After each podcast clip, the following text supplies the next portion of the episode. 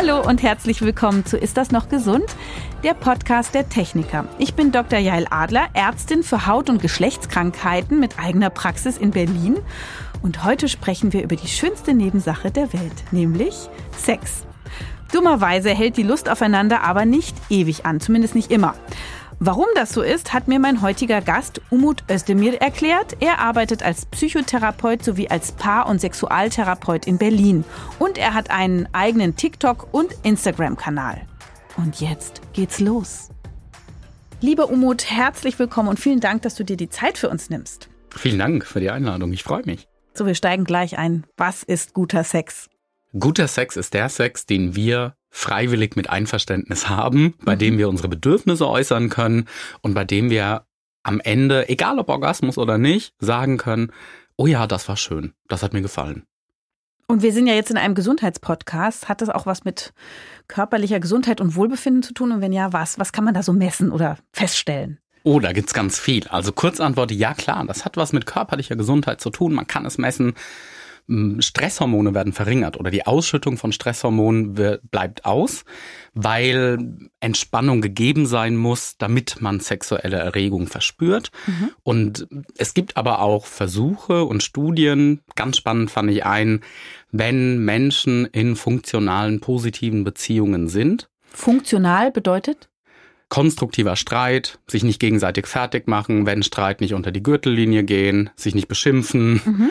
Kompromisse eingehen können, mhm. schön kommunizieren, Sachen zusammen erleben. Mhm. Das ist funktional. Mhm. Also funktioniert gut, würde man in Berlin sagen, ja? Genau. Okay. Genau. Und da wurde Paaren so eine chirurgisch festgelegte Schnittwunde zugefügt. Die war ein Zentimeter lang, paar Millimeter tief. Und die, die in funktionalen Beziehungen waren, bei denen sind die Wunden ohne Komplikationen verheilt, schneller abgeheilt, während Paare, die in schwierigen Beziehungen, nenne ich es mal, waren, also mit viel Streit und unter der Gürtellinie, wenig Respekt und so, die hatten mehr Komplikationen, Vereiterung und so weiter bei den Wunden. Also es hat durchaus positive Einflüsse, auch aufs Immunsystem und so weiter.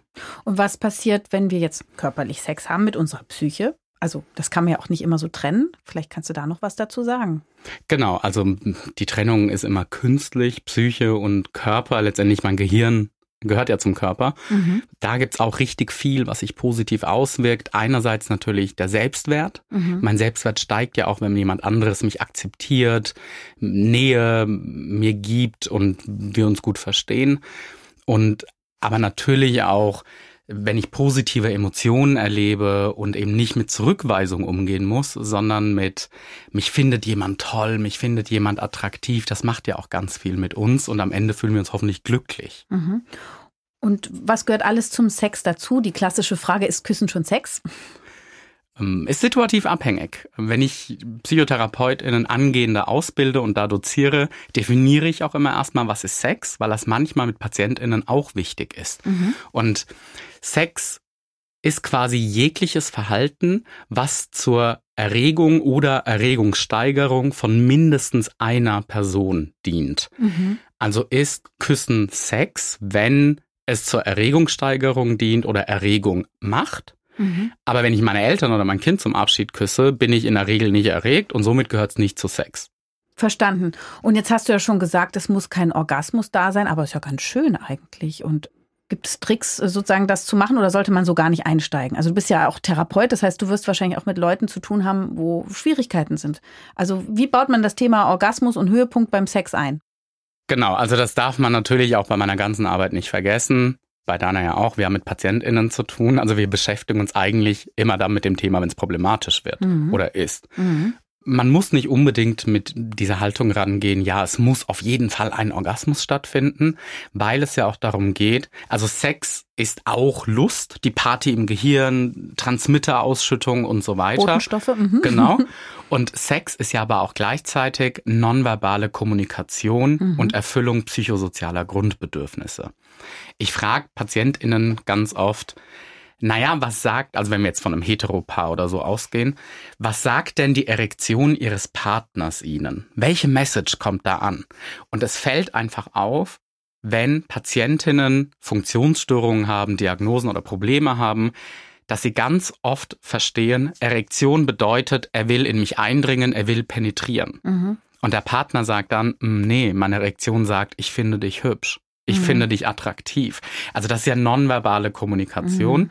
Und diese körperliche Nähe ist ein wichtiger Aspekt beim Sex. Mhm. Und da muss gar kein Orgasmus sein. Ist Sex schöner, wenn Orgasmus dabei ist? Ja, würden viele wahrscheinlich sagen. Mhm. Aber es kann ja auch Druck ausüben, wenn man so verbissen auf der Jagd nach diesem Orgasmus ist und der einfach nicht kommen will. Mhm. Und dann braucht es einen Therapeuten oder ab wann braucht es einen Therapeuten, wenn der Orgasmus nicht kommen will? Es braucht einen Psychotherapeuten oder eine Psychotherapeutin, wenn man darunter leidet. Wenn das Problem seit mindestens sechs Monaten besteht, dann gibt es so ein Zeitkriterium bei vielen Diagnosen im psychotherapeutischen Bereich, damit man auch einfach zum Beispiel stressigen Zeiten oder gar Trauerzeiten oder so, wenn irgendwas vorgefallen ist, Rechnung trägt. Das ist mhm. total üblich, erwartbar, normal in Anführungszeichen ist, dass man auch mal für zwei, drei Monate vielleicht Probleme hat. Jetzt sind Paare, wenn sie lange äh, zusammen sind, ja durchaus einander in Liebe zugetan, aber mit dem Sex hapert es ja dann doch manchmal. Was sagt man denen denn? Sind die jetzt per se alle unglücklich? Oder wie kann man vielleicht auch schaffen, diesen Sex am Leben zu halten? Nicht alle Paare, die wenig oder keinen Sex haben, sind unglücklich. Mhm. Damit muss man auch mal aufräumen. Es gibt ja zum Beispiel asexuelle Menschen. Und wir gehen wissenschaftlich davon aus, Asexualität ist eine sexuelle Orientierung. Es gibt nicht die Asexuellen, das muss man auch direkt hinterher schieben, genauso wenig wie es nicht die Männer, die Frauen, die Heteros, die Homos oder so gibt, sondern es ist ja auch eine heterogene Gruppe. Mhm. Manche haben zum Beispiel durchaus Sex, um Kinder zu zeugen. Mhm. Vielleicht ist das ein guter Moment, um überhaupt zu definieren, was Asexualität ist. Asexualität ist, dass man kein Verlangen nach Sexualität hat oder eventuell auch gar keine Erregung verspürt.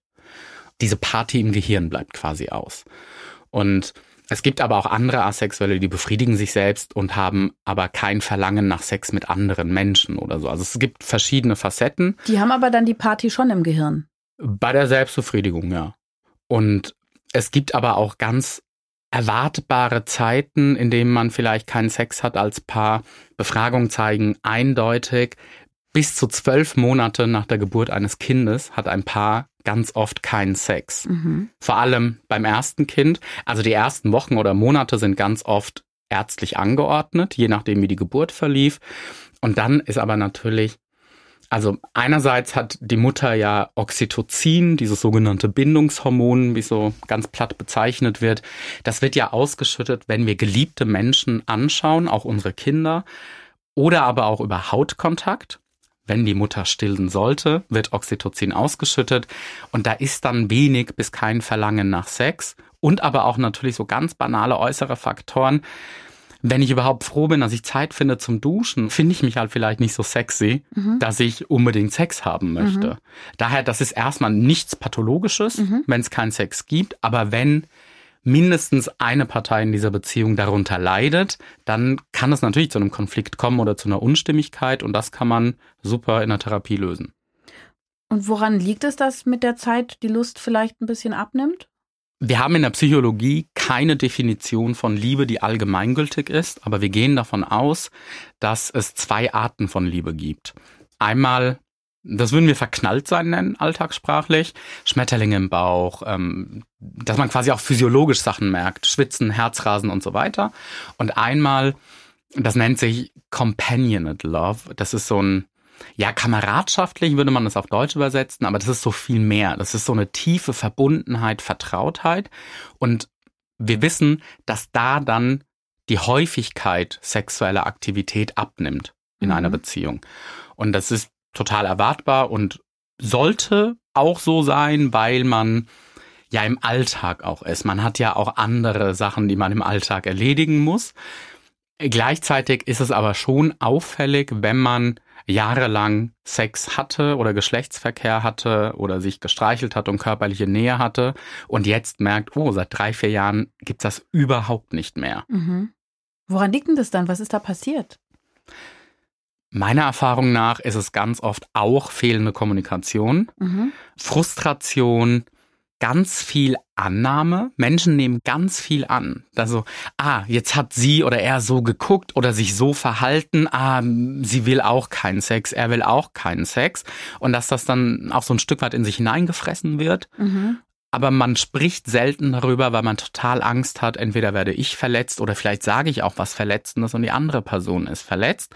Und dann wabert das wie so eine Gewitterwolke über der Beziehung und man möchte einfach auf gar keinen Fall irgendwas falsch machen und macht es dann aber falsch. Letztendlich. Oder, oder es ist einem auch peinlich. Das heißt, vielleicht der erste Tipp für heute, ähm, wenn ich so eine Situation habe, ich frage mich, warum der andere nicht will oder die andere, wie gehe ich damit um, was tue ich? Am besten einen ruhigen Moment suchen, wo man auch ein bisschen Zeit hat, vielleicht nicht zwischen Tür und Angel und sich zusammensetzen und Dinge ehrlich ansprechen. Natürlich hat man Angst, natürlich braucht das Mut, aber wenn es jeder könnte, wäre es halt auch nichts Mutiges letztendlich, wenn man es immer machen könnte. Ja, es kostet Überwindung. Was ist denn dann, wenn der Partner oder die Partnerin sagt, naja, mir ist ein bisschen langweilig, ich habe nicht mehr so die Leidenschaft und so, ich liebe dich, aber pff, ich würde vielleicht gerne vielleicht auch mal irgendwie woanders oder wie auch immer. Also da gibt's ja so allerlei. Wie geht genau. man denn damit? Ist ja auch kränkend dann. Will man das überhaupt wissen? Genau, das ist letztendlich die Frage, will ich das wissen?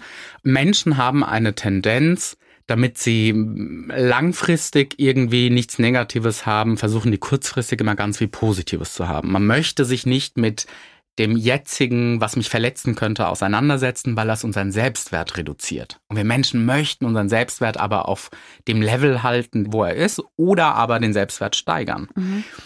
Die Sache ist aber, ich muss kurzfristig Negatives aushalten, damit langfristiges positiv laufen kann. Aha. Natürlich kann es mich kurzfristig verletzen, wenn ich sowas höre vom Partner, Partnerin, aber langfristig weiß ich, hey cool, unsere Beziehung ist so, dass wir ehrlich unsere Bedürfnisse äußern können. Und jetzt bei dem Beispiel, was du gesagt hast, muss man auch hinzufügen, finde ich, nicht alles, wovon Menschen fantasieren oder was ihnen einfällt, wird auch zwingend umgesetzt. Es kann ja auch sein, so ja, ich habe das in meiner Vorstellung und frage mich, ob mich was das jetzt, interessiert. Was, was, was meinst du? Redest du von Fantasien oder wovon redest du gerade? von einem Beispiel, was ist, wenn da jemand sagt, wo ich frage mich, sollten wir vielleicht was anderes ausprobieren oder ich gucke, ich merke, ich drehe mich nach anderen Menschen um oder mhm. so. Mhm. Das heißt ja erstmal nicht, dass das auch wirklich zwingend umgesetzt wird, ah. sondern das heißt einfach erstmal nur, ich bemerke bei mir diese Gedanken. Mhm. Was machen wir daraus? Okay. So, jetzt will der eine ins Swingerclub und der andere nicht. Ja. Wie löst man das? Gibt es. Ähm, schauen, ob das wie in jedem anderen Bereich auch, ob man einen Kompromiss finden kann. Es gibt Paare, die durchaus sagen, ja, ich kann mir das vorstellen. Es fantasieren auch mehr Menschen von sowas, als wir offen zugeben möchten. Also in so anonymen Befragungen, die wirklich anonym sind, kommt das einfach raus, dass mehr Menschen als bisher angenommen von ja, sogenannten angeblich unüblichen Dingen fantasieren. Mhm. Scheinen aber gar nicht so unüblich zu sein. Man mhm. wusste es nur nicht. Auf der anderen Seite ist es aber auch genauso wichtig zu sagen, oh nee, damit würde ich gar nicht klarkommen. Und da muss man einfach einen Mittelweg finden. In so einem Falle ist der Mittelweg vermutlich, dass die eine Partei sagt, okay, das war eigentlich so mein Wunsch, aber wenn ich das verletzen würde, gut, dann machen wir das nicht. Also ich kenne ja viele Menschen und auch viele, die äh, sozusagen eine vermeintlich einigermaßen glückliche Ehe führen und dann zu Hause sozusagen ist der eine Mensch und im Außen ist der andere Mensch. Mhm. Männlich oder weiblich, ne? Und die Sexualitäten unterscheiden sich zu Hause vielleicht eher so ein bisschen Blümchen und draußen schmutzig. Muss man das immer im Außen finden? Also kann es nicht gehen, dass das alles sozusagen in einer Person vereint ist und das auch über viele Jahre oder ist das Wunschdenken? Man kann das zu Hause finden, durchaus. Man muss sich aber klar machen, im Bett herrschen andere Normen und Werte als im Alltag. Also mir fallen direkt Patientinnen ein, die Probleme haben, Orgasmen zu bekommen.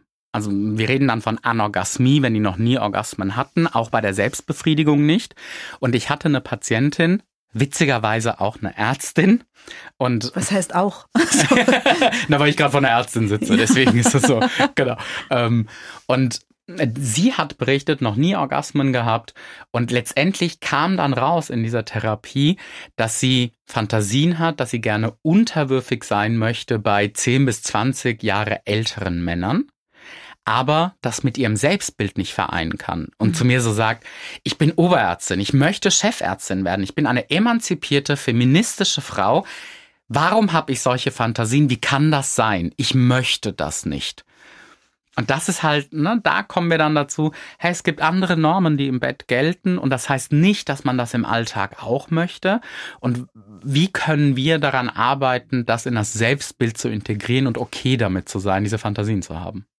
Das heißt, man kann seinen Patienten dann als Psychotherapeut raten, du, in deiner Fantasie ist schon mal alles okay beim Sex. Es, es darf äh, ganz anders sein, als wie du das sonst in deinem Alltag lebst. Das ist da schon mal ganz schön befreiend, dass das sein darf. Kannst du den erlauben, ja? Und das funktioniert auch. Ja, ich glaube, das ist ein großer Unterschied zwischen somatisch tätigen KollegInnen und wir in der Psychotherapie. Ich rate da nicht, weil für mich also Dinge, die ich vielleicht empfehlen oder raten würde, die gelten vielleicht für mich in meinem Leben aufgrund meiner Biografie, aber die helfen vielleicht nicht meinem Gegenüber. Ich stelle diese unangenehmen und doofen Warum-Fragen. Warum genau ist das so? Warum? Was ist da genau? Und frage dann aber, fällt Ihnen etwas ein? Wie könnte das vielleicht Ihnen helfen? Oder haben Sie eine Idee im Kopf? Und manchmal ist so eine Intervention auch, haben Sie schon mal im Freundeskreis herumgefragt? Wie machen die das denn? Um dann vielleicht im Freundeskreis erstmal diese Hürde, Hemmschwelle, Scham zu überwinden, über Sex zu sprechen, vielleicht eine positive Erfahrung zu machen, die es mir dann erleichtert, mit Partner, Partnerin über Sex zu sprechen. Oh, das weiß ich schon, was heute Abend mein Abendessensthema ist mit unseren Freunden. Sehr gut. Jetzt hast du gesagt, äh, Verletzungen spielen auch eine Rolle, warum Menschen die Leidenschaft verlieren und aufeinander dann keine Lust mehr haben, ne? dass sie sich so auseinander entwickeln. Mhm. Und äh, die summieren sich ja auch manchmal über die Jahre. Wie geht man mit sowas um? In der Psychotherapie oder Paartherapie würde ich bekräftigen wollen, das offen darzulegen.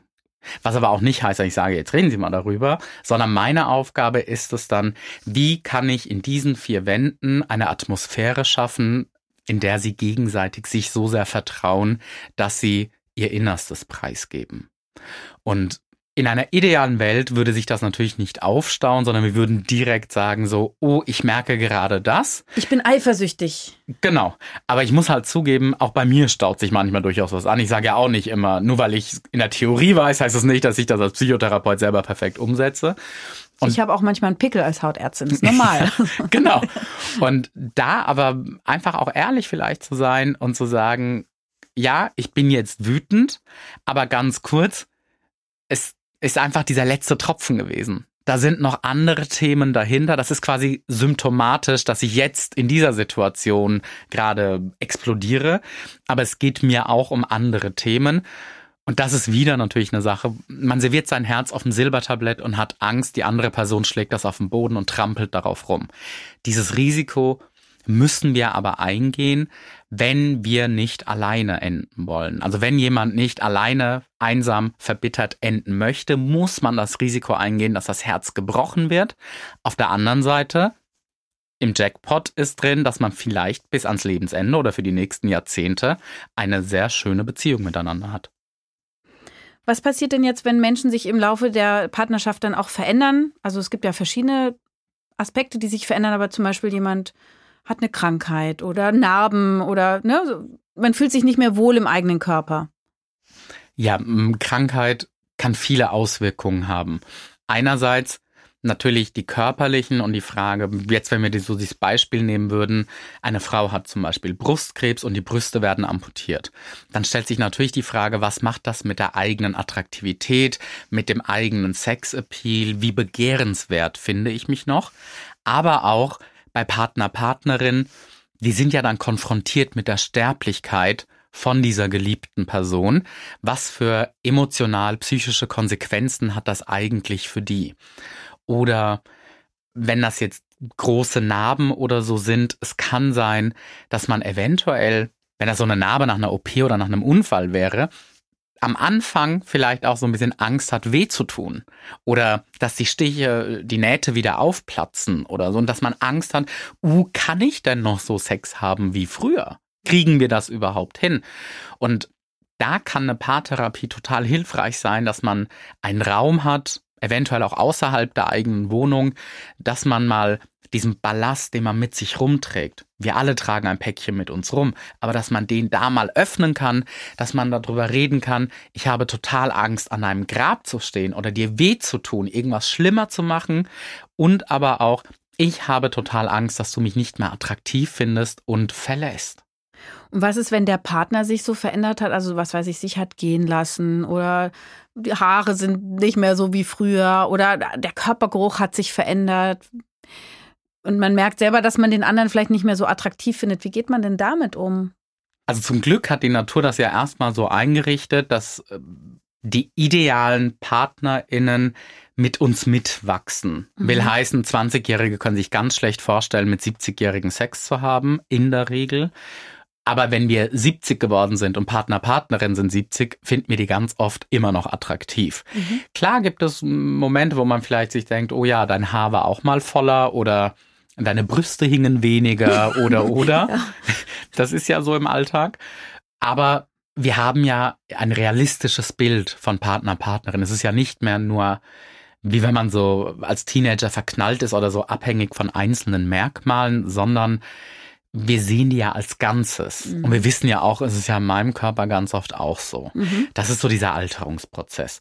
Auf der anderen Seite, wenn es natürlich so ein sich gehen lassen ist, ich würde alle bekräftigen wollen, das anzusprechen auf eine nicht vorwurfsvolle, nicht verletzende Art. Ich würde nicht zwingend sagen, du stinkst, aber wenn wir uns nämlich überlegen, ja stimmt, man kann die andere Person verletzen, das ist so eine Gratwanderung, wie sage ich der Person, bitte dusch doch mal öfter. Auf der anderen Seite, wenn ich es nicht mache, dann habe ich halt die Person mit wenig körperlicher Hygiene neben mir im Bett sitzen und muss dann die körperliche Nähe über mich ergehen lassen. Mhm. Und das ist Uh, also ja. weiß nicht, ob ich das wollen würde. Manchmal ist es aber ja sogar, also als Hautärztin ne, ähm, weiß ich, dass wenn zum Beispiel eine Frau die Pille nimmt und die dann mhm. absetzt, dann verändert sich ja nicht nur, wie sie körperlich selber riecht für den Partner, sondern auch, wie sie den Partner geruchlich wahrnimmt. Und das heißt ja nicht, dass man stinkt, sondern einfach, dass die Biochemie sich verändert und dass dann das erotische Duftmarketing nicht mehr so landet wie früher. Also ich meine gar nicht so ein Extrem, sondern eben einfach, dass man merkt, wir sind vielleicht sozial aneinander gebunden, aber so richtig so, so wollüstig an der Haut des anderen schnuppern, das ist irgendwie nicht mehr. Wie gehe ich damit um? Das ist absolut richtig. Ähm, es kann ja auch zyklusabhängig sein. Das wissen wir ja auch. Ne? An verschiedenen Tagen des Zyklus findet man verschiedene Menschen attraktiv. Oder in der Menopause ändert ja. sich's nochmal. Genau. Und also wenn man wirklich sich gar nicht mehr riechen kann, sprichwörtlich, da muss man auch so realistisch sein und sagen, man ist nicht an jemanden für immer gebunden. Es geht immer auch um die eigenen Bedürfnisse. Das heißt nicht, dass man die ohne Rücksicht auf Verluste negativ egoistisch immer durchsetzen muss, aber dass man auch positiv egoistisch sein darf und die eigenen Bedürfnisse wahrnimmt und auch mal darüber spricht oder die äußert. Also wenn man jetzt, du hast jetzt gerade gesagt, wenn man sozial aneinander gebunden ist, da denke ich direkt, wenn man ein Kind zum Beispiel miteinander hat. Dann finde ich eine faire Frage, wäre das Kind wirklich glücklicher, wenn man noch zusammenbleibt die nächsten 20 Jahre, aber sich eigentlich nicht als Eltern genau nicht mehr riechen kann und auch nichts mehr zu sagen hat und mhm. so. Auf der anderen Seite ist es ja immer eine Frage auch von wie wichtig ist etwas, beziehungsweise wie störend ist etwas. Mhm. Manche Sachen, die sich über die Jahre verändern, die fallen ja vielleicht auch gar nicht so sehr ins Gewicht, wenn man guckt, was ist denn da noch so alles? Ja, klingt total nach BWL, klingt nach Kosten-Nutzen-Analyse, aber so ticken wir Menschen unter anderem ja auch. Mhm. Und wenn das jetzt sowas ist wie, keine Ahnung, Finger wurde amputiert und eigentlich finde ich das jetzt nicht so attraktiv, überwiegen hoffentlich ja auch andere Faktoren wie das ist super Partner, Partnerin, das ist ein super Elternteil, das ist mein Fels in der Brandung und so. Mhm. Und dann ist mir dieser amputierte Finger auch völlig egal. Mhm. Ich finde, das ist eine ganz wichtige Aussage, die du da machst. Ähm, das sehe ich auch äh, mit meinen Patienten in der Sprechstunde oft, dass Menschen sich sehr auf ihre echten oder vermeintlichen Makel fokussieren und sich und da ganz doll drunter leiden, aber die Umwelt findet das gar kein Problem. Die Partner finden das gar kein Problem. Weder Falten noch Zellulite noch Narben noch Dehnungsstreifen, weil man ja eben irgendwie den Menschen, wie du sagst, als Ganzes sieht. Und da ist manchmal einfach so die, die falsche Brille aufgesetzt. Wir sind ja immer am allerstrengsten zu uns selbst. Ganz viele Menschen kennen das. Und Die Sache ist aber, die andere Person entscheidet doch über meine Attraktivität.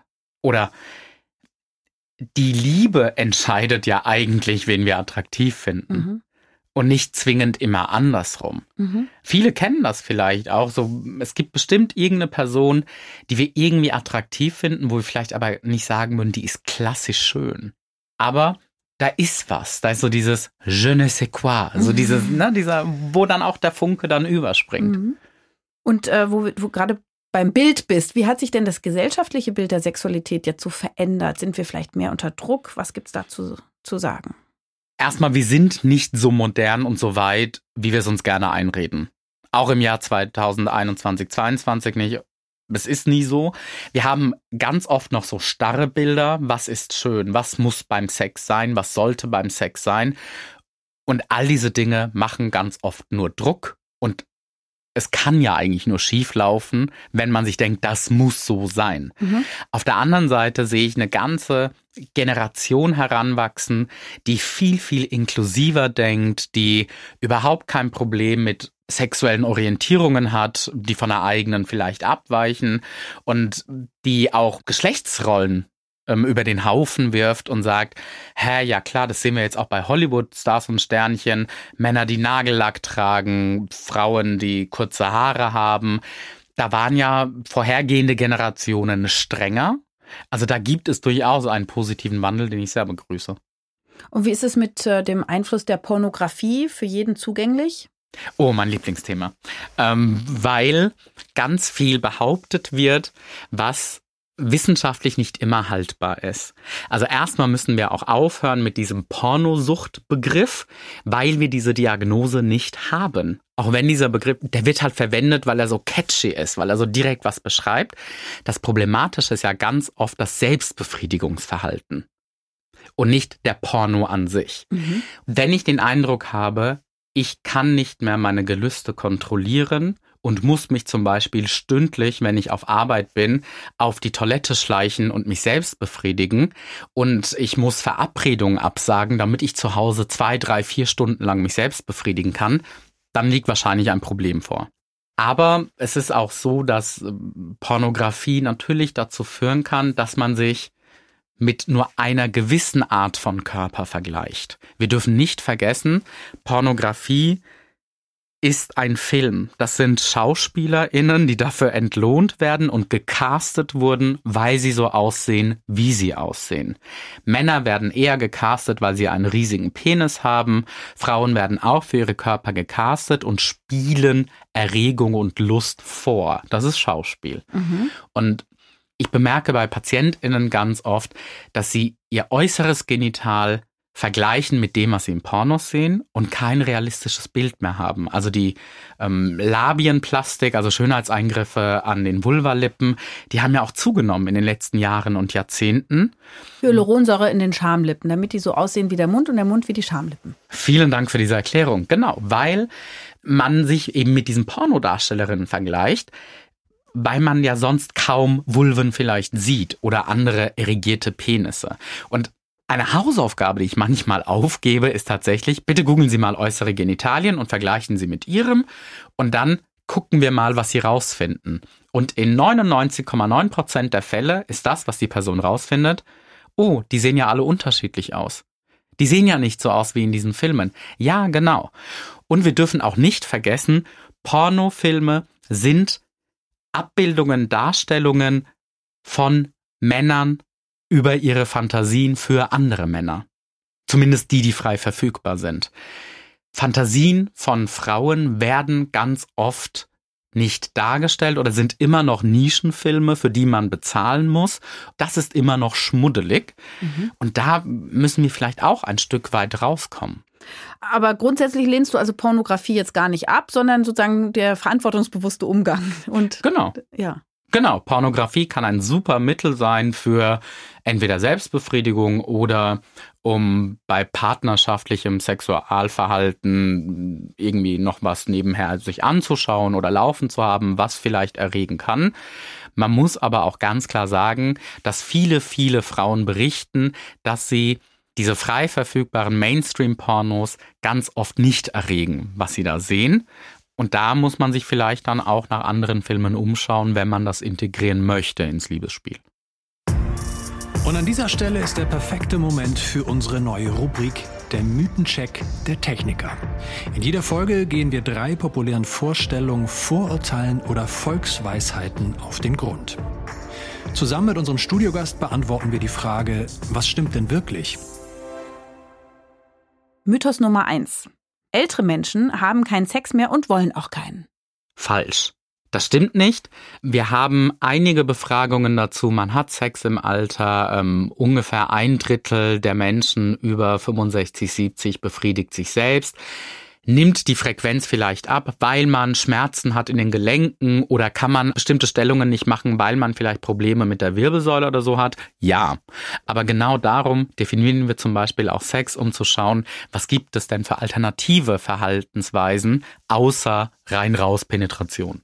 Passend dazu Mythos Nummer zwei. Sex ist vor allem Geschlechtsverkehr. Falsch. Sex ist so viel mehr, nicht die reine Penetration. Sex ist zum Beispiel ja auch Oralsex, da ist es ja mit drin. Oder aber auch sehr hochgestochen würden wir das manuelle Stimulation nennen, also Handjob. Mythos Nummer drei. Männer haben mehr Lust auf Sex als Frauen. Nein. Das wird auch immer behauptet, Frauen haben auch Lust auf Sex, genauso viel ganz oft Lust auf Sex wie Männer. Nur leben wir in einer Gesellschaft. Wenn ein Mann mit 50 Frauen Sex hatte, ist er der Superhengst, der Playboy. Wenn eine Frau mit 50 Männern Sex hatte, ist sie die Hure. Deswegen haben ganz oft Frauen gelernt, das irgendwie zu verstecken oder damit zurückzuhalten, das nicht öffentlich zuzugeben, damit sie nicht gesellschaftlich sanktioniert werden für ihre Lust. Das war der Mythencheck der Techniker. Weiter geht's mit dem Thema Fremdgehen. Also, wenn die Frau sagt, mein Mann guckt Porno und das macht ihn an, das ist Fremdgehen. Was sagst du dazu als Therapeut? Erstmal lasse ich allen Menschen ihre Definitionen, aber aufgrund meines Jobs stelle ich alles in Frage, was mir jemand sagt. Und frage dann nach, ob denn Untreue nicht auch ganz oft was damit zu tun hat, dass man mit anderen Menschen in Körperkontakt tritt. Und da stellt sich dann heraus, stimmt, Selbstbefriedigung, ja gut. Und es ist ja letztendlich nichts anderes, als wenn man von Angelina Jolie oder was weiß ich wem fantasieren würde. Es ist ja eine unerreichbare Person. Und Viele Menschen, wenn man sich das mal wirklich eingesteht, haben ja Fantasien von anderen Menschen oder finden andere Menschen attraktiv. Und das bedeutet gar nicht, dass wir Partner, Partnerin weniger lieben oder weniger schön fänden. Kommen wir noch ein bisschen mehr zum Thema Fremdgehen. Ist das legitim? Wenn ja, sagt man es seinem Partner? Oder macht man das lieber heimlich? Oder geht man zusammen fremd?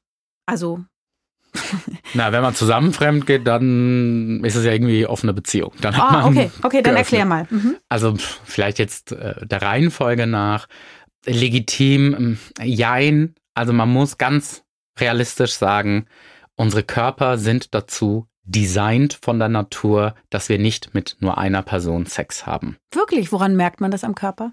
Ähm, einerseits, wenn wir uns den Penis anschauen, wir gehen davon aus, dass dieses pilzförmige der Eichel und der, wenn wir uns Penis schafft anschauen im Gesamten, dass das wahrscheinlich sich so entwickelt hat, weil früher es möglich war, aus der Vagina Sperma von anderen rauszuholen. Ja, wie so ein Rechen. Genau. Das muss weg, jetzt komme ich. Genau, ja, meins soll da rein.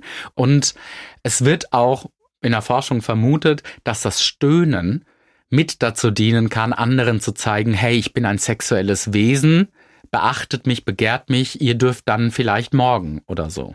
Aber, und das finde ich ganz, ganz wichtig hinzuzufügen, nur weil unsere Körper so gemacht sind, ist das kein Freifahrtschein, wenn wir eine monogame Beziehung haben, die andere Person zu verletzen, zu hintergehen und fremd zu gehen. Denn wir sind Menschen, wir haben den Präfrontalkortex, der Teil des Gehirns, der hinter der Stirn sitzt, zum zielgerichteten Handeln und Planen, der ist dafür da, dass wir uns auch auf monogame Beziehungen verständigen und einlassen können und Absprachen einhalten. Also bitte nicht als Ausrede benutzen mit, aber der hat doch im Podcast gesagt und ich kann ich gar nicht nicht doch extra anders. so eine Eichel. Ja, genau. ähm, also wir können diese Monogamie mitmachen, aushalten und glücklich werden darin. Aber es ist auch keine Schande, eine Beziehung zu öffnen. Und statistisch gesehen gehen richtig viele Menschen fremd, auch wenn das eine furchtbare Nachricht für manche ist. Und dass man da aber auch schauen kann, wenn man das für sich als Weltbild hat, ob das nicht ein Grund ist zu sagen, hey, okay, wir müssen uns hinsetzen und wir müssen mal reden. Mhm. Es ist total legitim, dass es Menschen gibt, die sagen, nee, das ist ein absolutes No-Go, für mich ist dann die Beziehung vorbei. Ist total legitim. Aber bei anderen, dass man sich vielleicht hinsetzt und sagt, hey, wir müssen mal reden, wie kam es dazu, warum ist das passiert? Und klinisch ist mein Eindruck, dass es eher schädlich als hilfreich ist, wenn man als betrogene Person alle Details abfragt. Wann war das? Wo war das? Mit wem war das? Wie sah sie oder er aus? Weil man dann ganz oft diesen Film immer wieder im Kopf wiederholt, immer wieder diese Szenen abspielt und in so einer Negativspirale von Gedanken verfällt. Es gibt die polyamoren Beziehungen. Viele ähm, monogame äh, Paare finden das total faszinierend. Kann das funktionieren? Ja, kann auf jeden Fall funktionieren. Wichtig ist, dass man Absprachen getroffen hat, dass man Regeln hat. Das gilt genauso für offene Beziehungen. Also der Unterschied ist ja offene Beziehungen. Wir haben Sex mit anderen Menschen, vielleicht alleine, vielleicht gemeinsam. Polyamorös ist, wir können uns in mehrere Menschen verlieben und parallele Beziehungen haben. Alle stellen sich dann immer so vor, wie wenn es jetzt drei Leute sind, uh, jeder hat mit jedem Sex. Nee, ganz oft zeigt sich, dass es so eine Art V-Konstellation gibt. Eine Person hat mit zwei Leuten eine Beziehung, eine gleichberechtigte Beziehung, aber die beiden untereinander haben ganz oft keine. Mhm. Und das kann super funktionieren, aber man muss natürlich Absprachen und Regeln treffen, sodass sich nicht eine Partei irgendwie benachteiligt fühlt oder so. Mhm. Kommen wir nochmal zu Beispielen aus dem Alltag. Klischees.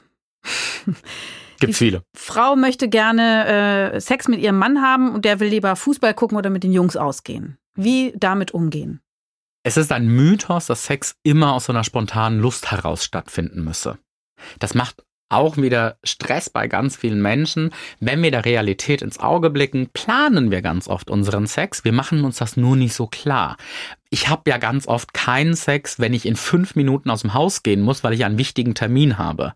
Auch wenn ich spontane Lust hätte, sondern wir haben Sex am Wochenende oder abends vorm Schlafen gehen oder morgens, wenn wir eine Stunde zu früh aufwachen oder so, wenn wir also Zeit haben. Wir planen durchaus. Wenn das sowas ist, dann ist das vielleicht ja auch verschiebbar zeitlich gesehen. Und auf der anderen Seite ist natürlich auch eine Sache, ist dieser Fußball oder sind die Freunde immer wichtiger als ich? Das schwingt da ja ganz oft. Mehr. Also so, ne, was passiert da hinter den Kulissen? Fühle ich mich unwichtiger? Fühle ich mich weniger begehrt? Und dann geht's nämlich thematisch plötzlich um was ganz anderes. Da geht's nicht um den Sex selbst. Und dann soll die Frau sagen oder so, dann, Mensch, ich bin gekränkt, sei doch mal mit mir. Oder soll sie mit ihrer eigenen Kränkung irgendwie selber klarkommen und das gar nicht, also dann ist ja legitim, dass er auch noch andere Personen in seinem Leben haben will. Ja, bitte andere Personen im Leben noch haben.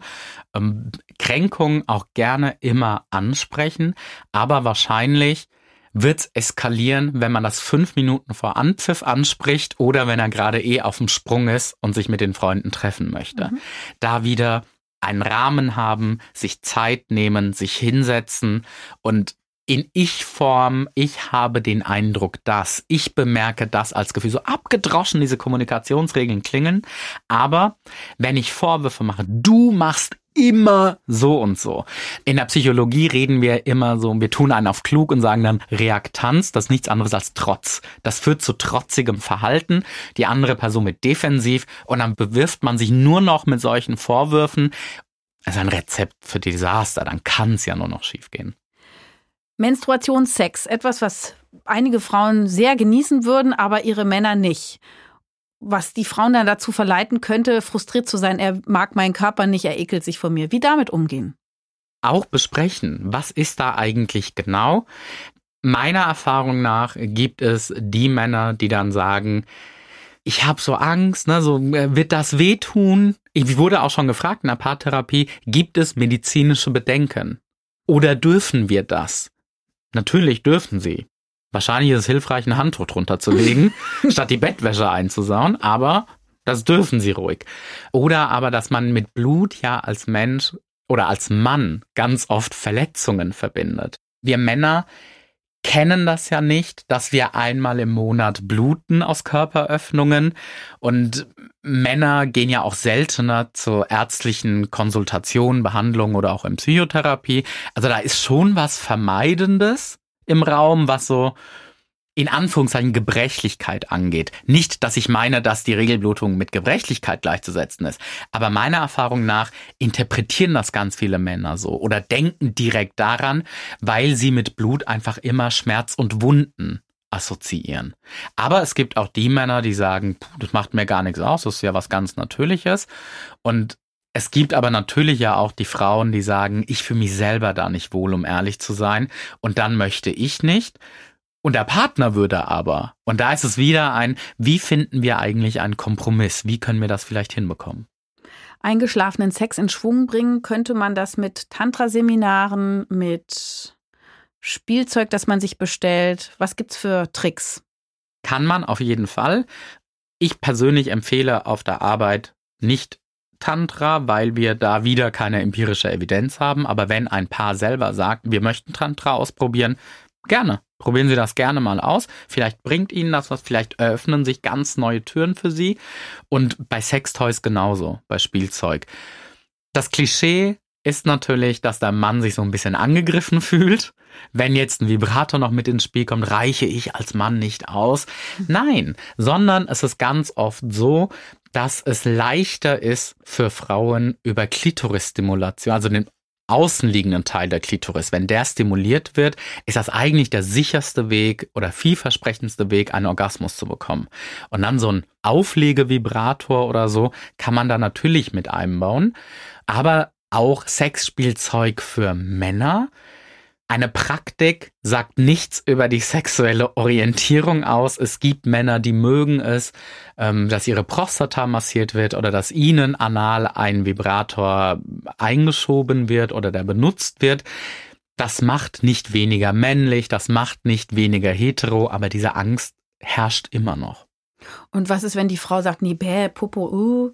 Gibt es immer wieder bei analen Spielen wird ja ganz oft eine Analdusche verwendet, es wird sich gesäubert und in der Regel ist es ja so, wenn man nicht dringend Stuhlgang hat, dann ist ungefähr eine durchschnittliche Penislänge frei im Enddarm, sodass da wenig passiert. Klar kann was passieren, da muss man schauen, wenn ich das gar nicht tolerieren kann, ist es ja auch mein gutes Recht, Grenzen aufzuzeigen und zu benennen. Das gehört natürlich auch zu gutem Sex, dass ich meine Grenzen benenne und dass die andere Person diese Grenzen auch respektiert.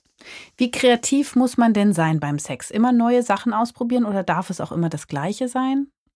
Man muss gar nicht kreativ sein. Alice, einer der großen Psychotherapeuten, spricht immer von sogenannten Musturbationen. Das sind so ich muss, ich muss, ich muss Sätze, die bauen alle einfach nur Druck auf und dann geht's eben schief. Wenn ich weiß, hier diese Knöpfe, wenn ich die drücke, dann ist Erregung da und das läuft super, gerne machen. Wenn ich aber den Eindruck habe, nach 10, 15 Jahren, uh, irgendwie ist da keine Spannung, kein Reiz mehr dabei, kann man gemeinsam schauen, gibt es Dinge, die wir gerne machen würden oder ausprobieren würden, wo wir uns so sehr vertrauen also das Erste, was mir da natürlich einfällt, sind Paare, die dann zum Beispiel Augenbinden verwenden, weil dann ja die anderen Sinne geschärfter sind und man auch gar nicht sieht, wo wird er mich oder sie mich gleich küssen oder berühren und das dann noch mehr einen Überraschungseffekt quasi hat. Jetzt äh, sind demnächst alle Augenbinden ausverkauft. genau. Und Schlafmasken und so. ja, genau. Wie verändert sich der Sex im Laufe des Lebens? Die Frequenz wird weniger, also die Häufigkeit nimmt ab. Wenn man jahrelang keinen Geschlechtsverkehr miteinander hatte, aber eigentlich Lust hätte, dann ist das auffällig, dann kann man mal miteinander oder mit jemand professionellem drüber sprechen, also mit BehandlerInnen meine ich in dem Falle.